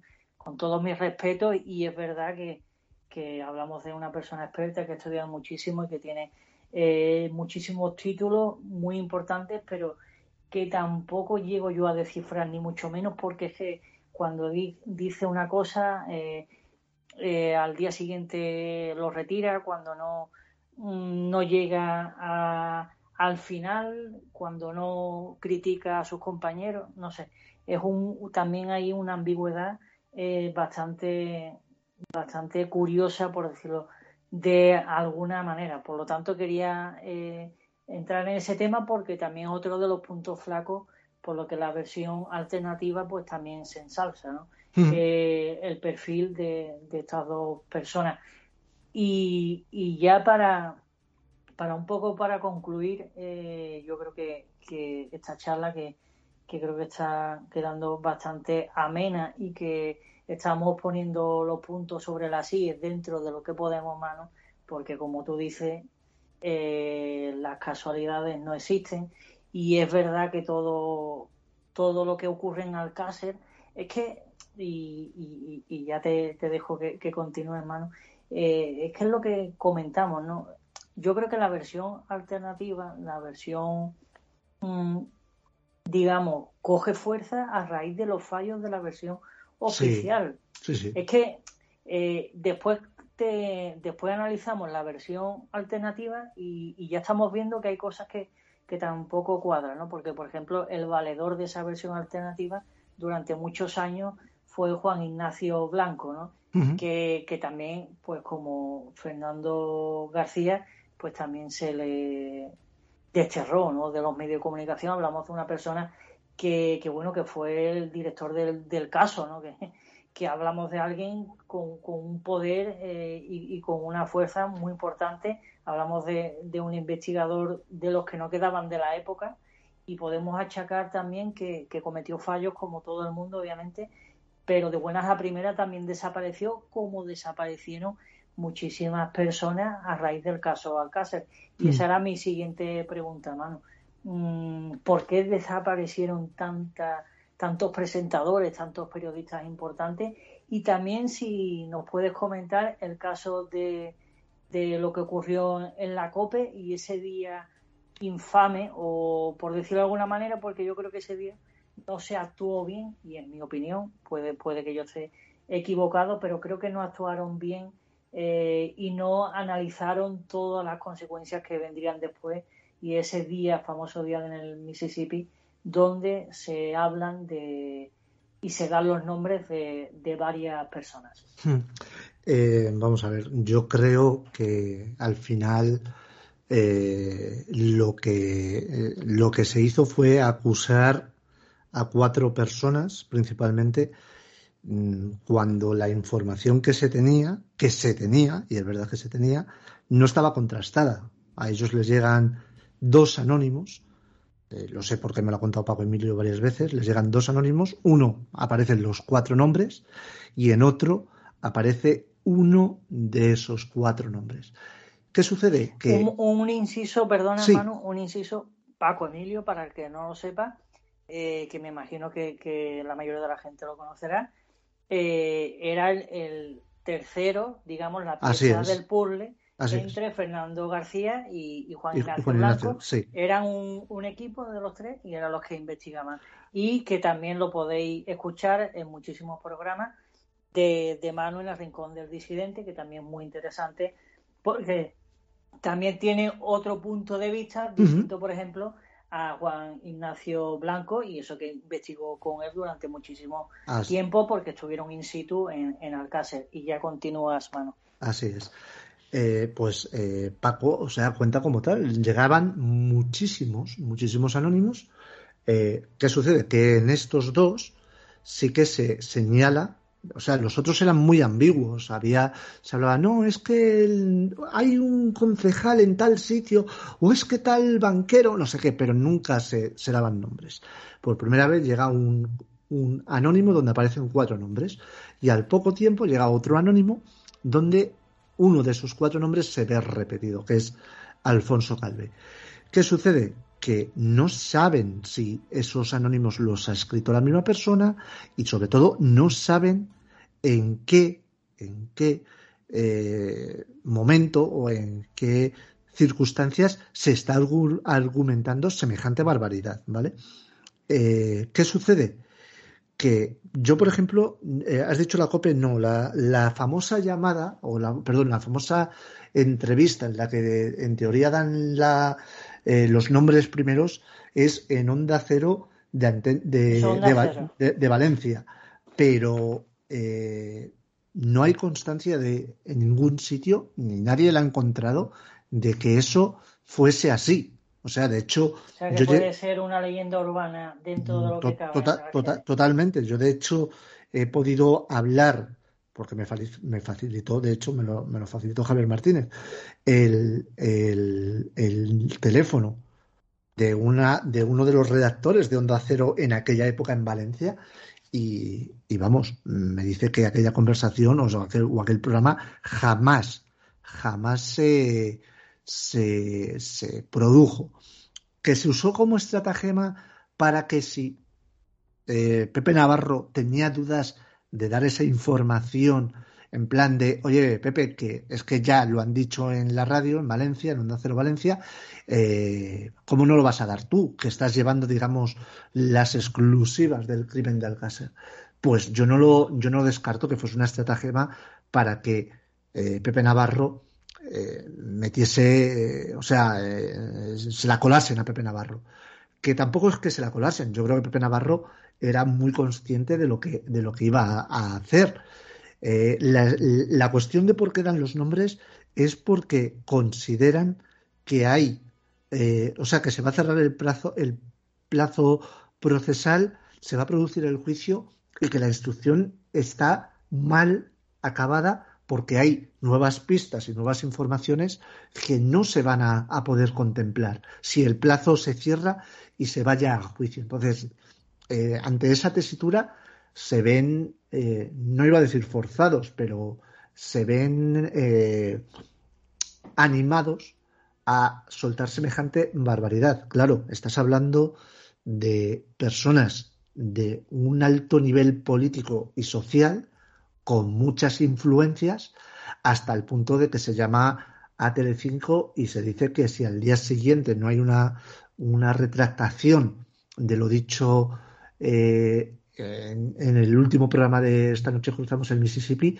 se va a obligar a cerrar Telecinco como cadena. Entonces, claro, cuando tú haces esa amenaza, eh, cuando ves en qué berenjenal te acabas de meter por, por decir esos nombres y las consecuencias eh, es entre cierto entre cierta lógica es normal que la gente te ponga el San Benito de liante. realmente vamos a ver, las, eh, las personas que no participaron o que no volvieron, digamos, a, la primera plana eh, de los medios de comunicación fueron, por un lado, Juan Ignacio Blanco, precisamente porque creo que le consideraron liante o inductor de cosas que no eran verdad.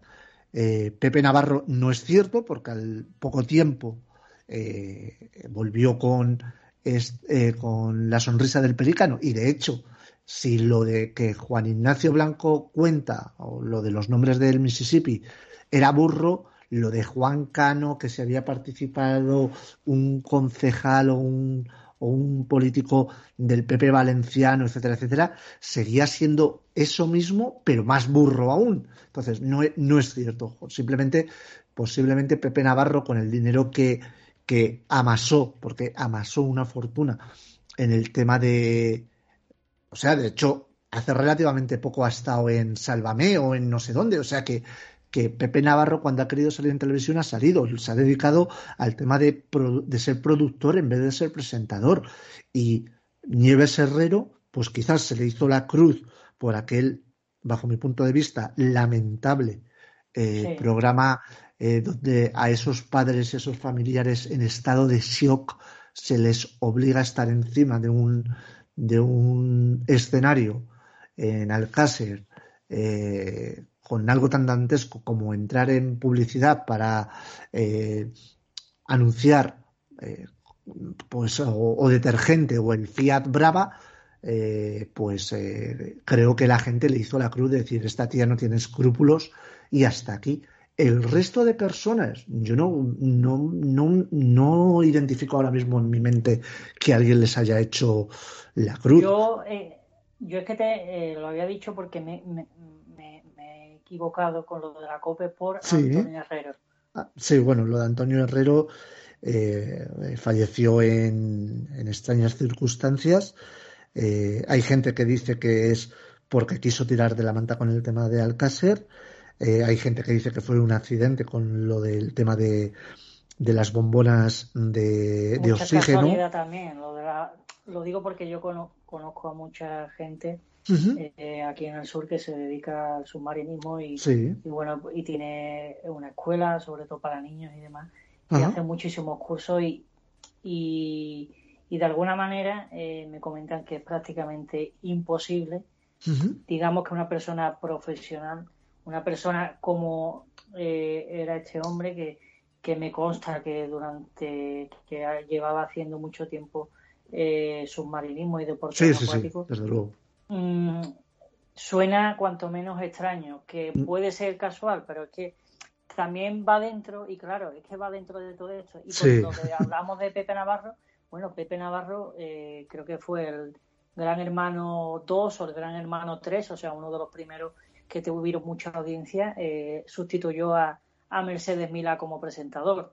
O sea, que tampoco es que que fuera una persona que, que lo, lo, quitara, ¿no? Pero es verdad que ese calado, ese calado que, que se va repitiendo una y otra vez hmm. todos los años y demás, pues hizo que, que bueno, que, que, en muchos aspectos varias personas desaparecieran, pero eso no significa que, desaparecieran de, de verdad, ¿no?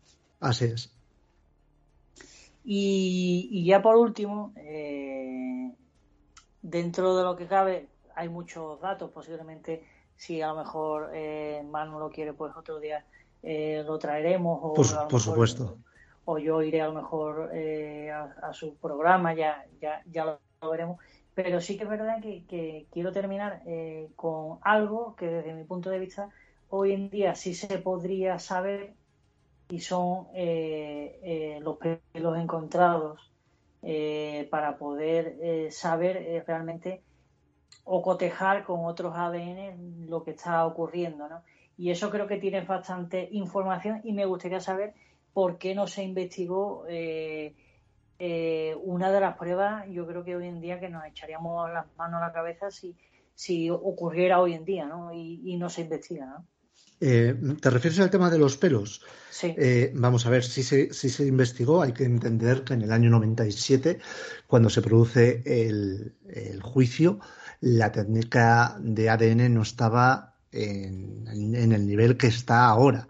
O sea, lo que es ahora el tema de amplificación de ADN, porque para que tus oyentes lo escuchen, o, sea, perdón, lo entiendan de forma sencilla, sin ser yo, desde luego, un, un erudito, es que con una cantidad mínima de material genético se puede, eh, digamos, Mm, amplificar y maximizar esa cantidad para poder extraerlo y cotejarlo con algunas muestras. En aquel momento no se podía, estábamos en, una, en un periodo bastante en pañales, mucho más en España, y solo se podía hacer de una forma concreta.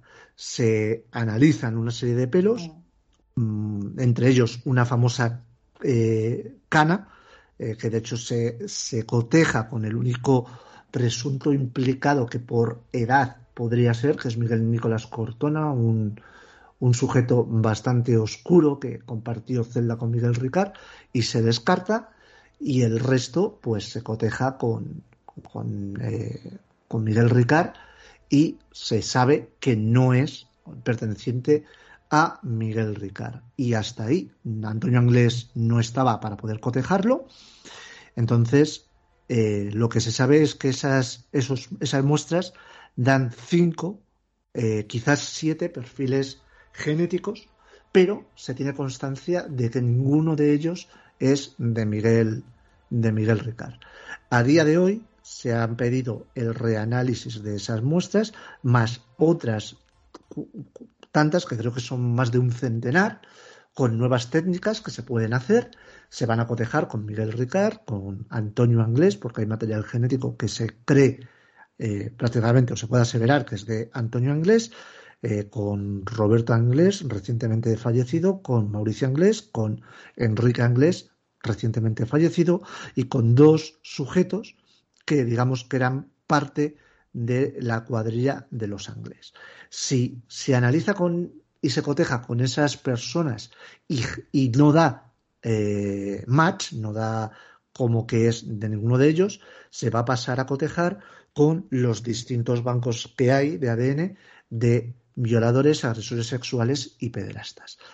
Si dentro de esos ADNs hubiese un match, pues claro, entraríamos en un, en un paso judicial que a día de hoy eh, hay un debate bastante importante en el cual no está claro si se podría notificar eh, quién es esa persona, porque en teoría eh, hay personas que piensan que el crimen solo no está prescrito para Antonio Anglés, pero hay personas que piensan que el crimen sigue estando sin prescribir para ese otro u otros que deja eh, recogido los hechos probados de la sentencia contra Miguel Ricard. Entonces, bueno, primero hay que ver qué resultados dan las, las muestras, los análisis de esos como digo, más de un centenar de, pelos que se van a analizar y a partir de ahí pues entraríamos en una nueva eh, ecuación o en un nuevo paso sobre el crimen de, del crimen de Alcácer.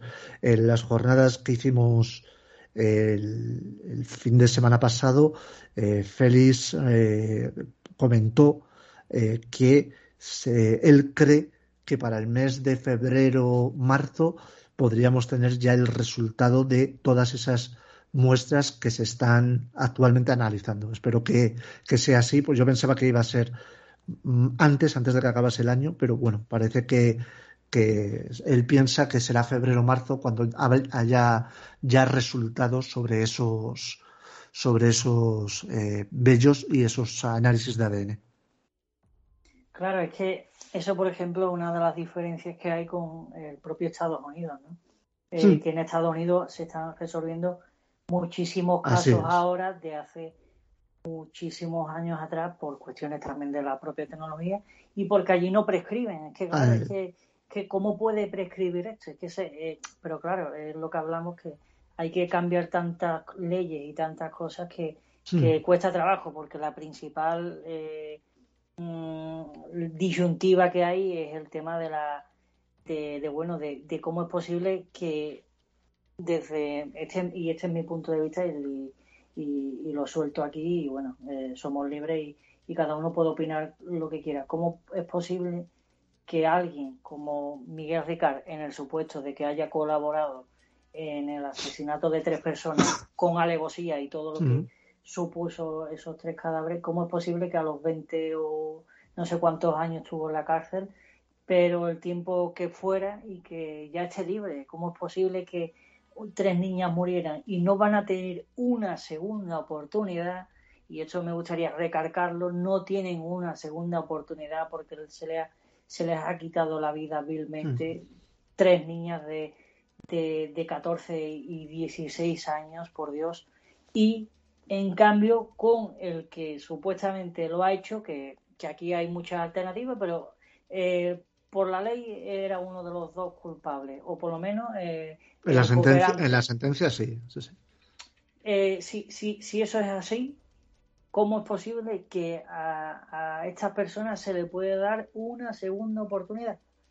Yo es lo que no entiendo, que es la mm. diferencia que hay con otros países como Estados Unidos, que hay cadenas perpetuas. Eh, yo la pena de muerte no, no, sinceramente no estoy de acuerdo con la pena de muerte, pero sí con una cadena perpetua en el sentido de que ahora está la, la, revisable aquí en España, aunque bueno, tiene, tiene mucho, mucha resquicia y por buen comportamiento, que también estoy harto ya también de escuchar lo de buen comportamiento, porque son personas que, que no tienen cura y son personas malas porque sí y punto, y no hay ninguna justificación que justifique nada de lo que hacen y que cuando salen a la calle lo vuelven a hacer. Y estamos hartos de ver eh, eh, al año un montón de crímenes que, de gente que sale de la cárcel, como los violadores, que también los hay en serie, que no tienen ningún tipo de cura ni de reinserción. Pero parece que esto no nos queda claro o que existe una sociedad idílica, una sociedad utópica que nos hace creer que hay reinserción cuando no es así. Y, en Estados Unidos, que tienen cientos de, miles de casos y que también es verdad que nos llevan muchos años de ventaja en muchos aspectos, en otros no, pero en, este aspecto sí nos llevan muchos años de ventaja, saben lo que hacen. Hace muy poco eh, entrevisté al investigador Manuel Carballal, bueno, un colaborador de, de mucha gente lo conoce porque ha estado en muchísimos casos, porque es criminólogo, también está, por ejemplo, ahora en La Rosa de los Vientos, en Espacio en Blanco. O sea, eh, creo que es una persona eh, notoria y reseñable en el mundo de la criminología y de la investigación en distintos ámbitos, ¿no? De, durante muchísimos años. Y me hablaba que tuvo la oportunidad en los años 90 de entrevistar al creador de, de, bueno, pues de del llamativo eh, nombre asesino en serie y eh, que era Robert Dressler, ¿no? que, de, este hombre para el que eh, no lo sepa pues se sacó la serie Mindhunter, que, es una serie muy interesante muy bien hecha y que muchos criminólogos mm, hablando con ellos me comentan que, que es muy fiel a la realidad ¿no? con, con sus notas de ficción como es normal y son las licencias de audiovisuales que, a veces se hacen para crear más atracción y, que a la gente pues le, llame más la atención, pero que es, bastante real.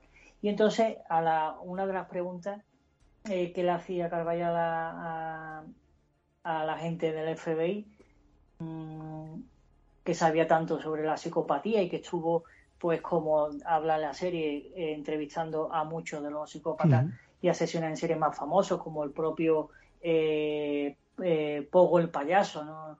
que también fue un caso súper fuerte de la época, o ahora mismo Dahmer, ¿no? Jeffrey Dahmer, que también ha salido ahora hmm. eh, tras una serie ¿no? también muy importante en Netflix, que también pues está bastante bien hecha y que y, él se dedicó a, entrevistar a estas personas. Y entonces hablaba de, la cadena perpetua y demás. Entonces, como que eh, el investigador del FBI le, decía a Manuel Carballal que nosotros en Estados Unidos, una vez atrapamos a estas personas, a estos individuos, que hay muchísimos, aunque parezca mentira, pero eh, hay bastantes psicópatas en, el mundo. Eh, se estima de que el 1 o el 2%, por ejemplo, de la población en España es psicópata, por lo tanto hablamos de, de un sector importante y que no todos son asesinos en serie ni mucho menos, sino que la mayoría está bien adaptado y en, sobre todo en, en, sitios de poder bastante importantes. Hmm. Y entonces hablaba, nosotros aquí en Estados Unidos no tenemos ese problema porque cada vez que atrapamos a un ser de esta calaña, lo metemos en la cárcel y dependiendo del estado, o bien se pudre en la cárcel o bien se muere por eh, la pena de muerte. Hmm. Pero en cambio, vosotros en España, a los 20, 20 y tantos años, por vuestras leyes, pues eh, salen a la calle y vuelven a reintroducir. Así es. y ese problema nosotros no lo tenemos. Y entonces es, un tema también muy interesante y, al hilo de lo que estamos hablando, a mí siempre me gusta un poco hablar y, y, ponerme lo peor porque es que lo estamos viendo, lo estamos viendo hoy en día y, con el caso Alcácer eh, es más de lo mismo porque hayan sido ellos dos o hayan sido otras personas, lo que se hizo no es normal, porque es algo aterrador. yo, es que no me quiero, es que yo el hecho de pensarlo y, me pongo muy mal, porque eh, si, si por algo me gusta investigar y, trabajar sobre este tipo de cosas es para alertar a la sociedad y para decir esto ha pasado, esto lo, tenéis que ser conscientes de lo que sucede, de que hay desaparecidos, hemos dado los datos, 60 personas al día desaparecen y nunca se supo más de ellas. Porque hay denuncias que, por suerte salen bien. Pero por suerte o por desgracia, cualquier eh, persona que haya investigado un poco sobre eh, sucesos y demás, después de 24 o 48 horas, si esa persona no aparece, por desgracia, hay que ponerse lo peor porque es. Eh, es, la, realidad y hay que contarla tal cual. Y, y, claro, yo el tema de las segundas oportunidades, de verdad, es que, es que no puede ser. Y Fernando García es muy claro en ese aspecto y, y podemos estar a favor o en contra, pero lo que no podemos negar es que la opinión de Fernando García es más válida que todas las que tenemos nosotros. Que eso a veces parece que se nos olvida, porque hablamos de Fernando García y de otras personas, eh, ya, ya, ya, sea, por ejemplo, el padre de Marta del Castillo, que, mm. que lleva sufriendo un calvario más de 10 años, ya sea el padre de Diana Kerr, de infinidad de personas que, que, siempre se les juzga porque están en los medios intentando de alguna manera hacer justicia y hay uno por internet que, se, que tiene una foto de, de cualquier famoso de medio pelo y se dedica a poner en Twitter, este tío es un sinvergüenza. Y se queda tan ancho. Y eso es lo que no, y eso es lo que no es normal. No, no lo es, ciertamente no lo es.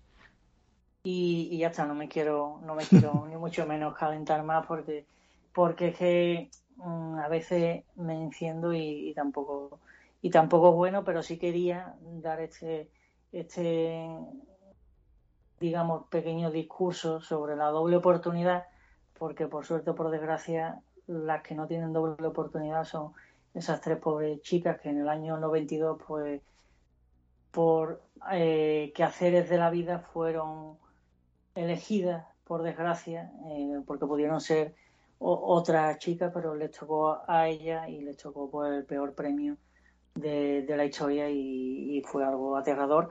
Y que como no está nada claro, pues seguimos después mm, de 30 años pues sin saber nada claro. Y aunque hoy hemos intentado aclarar algunas cosas y es verdad que por lo menos algunas mm, muy bien mano y te doy la enhorabuena y las gracias por haber participado en el programa. Creo que nos ha quedado muchísimo muchísimo más claro muchos aspectos que, que a veces chirriaban mucho pero sí que es verdad que seguimos ahí en esa incógnita y bueno, hasta aquí el programa de hoy. Como siempre, gracias por escucharnos, gracias por estar eh, con nosotros en este programa, hoy con un colaborador especial como es Manu de Rincón del Disidente, al cual yo, yo pues bueno, soy suscriptor y lo llevo escuchando desde hace eh, tiempo y me parece que hace una labor encomiable y lo, por eso lo he querido invitar, porque creo que es un tema que aunque se va un poco de lejos de lo que nosotros estamos acostumbrados en nuestro podcast, creo que es bastante interesante y por eso lo quería eh, traer y espero eh, en otro momento cuando haya más información o para hablar de otros temas, pues eh, a, a ver si lo volvemos a invitar. Así que, como dicho, muchas gracias, Manu, y no sé si quieres eh, despedirte de alguna manera o comentar alguna cosa antes de, de, irnos. Nada, Javier, simplemente pues agradecer de tu invitación, ha sido un auténtico placer. Yo no me considero un, un especialista de, o un, eh, digamos, un experto del caso Alcácer, sí un estudioso o un investigador, pero no, no, un experto. Espero que a tu audiencia le haya pasado, le haya parecido eh, interesante pues todos los datos que haya podido aportar en esta entrevista y, reiterarte, reiterarte las gracias. Para mí ha sido un auténtico placer. Pues con las palabras de, de Manu de Rincón del Disidente, volvemos a recomendar para estar muy atento al caso Alcácer y también otros casos muy interesantes también de nuestra sociedad. Nos vamos a despedir. Gracias, como siempre, por escucharnos y ya saben, eh, hasta la próxima, hasta la próxima emisión de Cinema Urban, tu podcast de cine y en este caso otras cuestiones y otras investigaciones que, que vamos a incluyendo en los próximos programas y temarios de, este podcast de, de Cinema Urban. Así que hasta la próxima. Y aquí termina la proyección de Cinema Urban Esperamos que haya sido satisfactoria la escucha y les esperamos en la próxima emisión de Cinema Urban.